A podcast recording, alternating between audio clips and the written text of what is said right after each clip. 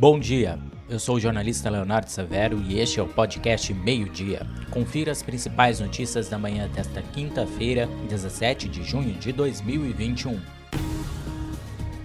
O governo do estado apresentou nesta quinta-feira detalhes do futuro edital de concessão de rodovias estaduais. O projeto prevê que as concessionárias investam 10 bilhões de reais em melhorias em até 30 anos. Elas vão precisar duplicar ou triplicar as estradas, além de construir acostamentos e mais de 800 obras de adequações em acessos. Em contrapartida, as empresas poderão explorar praças de pedágio. Atualmente, a empresa gaúcha de rodovias tem nove.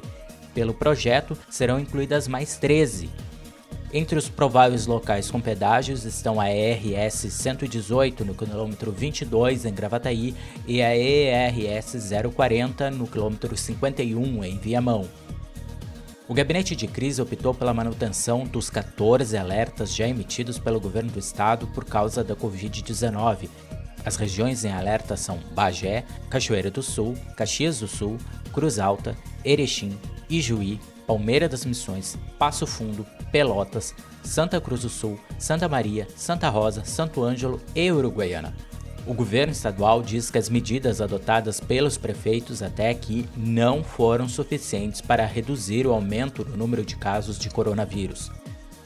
A Prefeitura de Porto Alegre republicou o edital para a contratação emergencial de uma empresa para a coleta de lixo domiciliar, a abertura das propostas para a contratação ocorrerá na sexta-feira, dia 18, às 9 horas da manhã.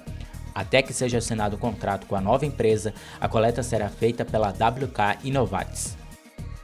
A manhã desta quinta-feira iniciou com temperaturas baixas e muita nebulosidade no Nordeste gaúcho e nas áreas de fronteira com o Uruguai.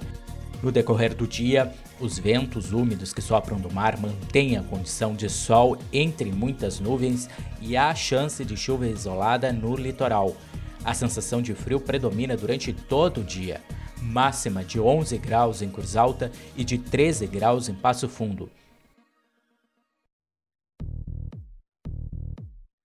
Esta edição do meio-dia chegou ao fim, mas você fica sabendo o que acontece no estado em agora no rs.com. Obrigado pela sua companhia e até amanhã.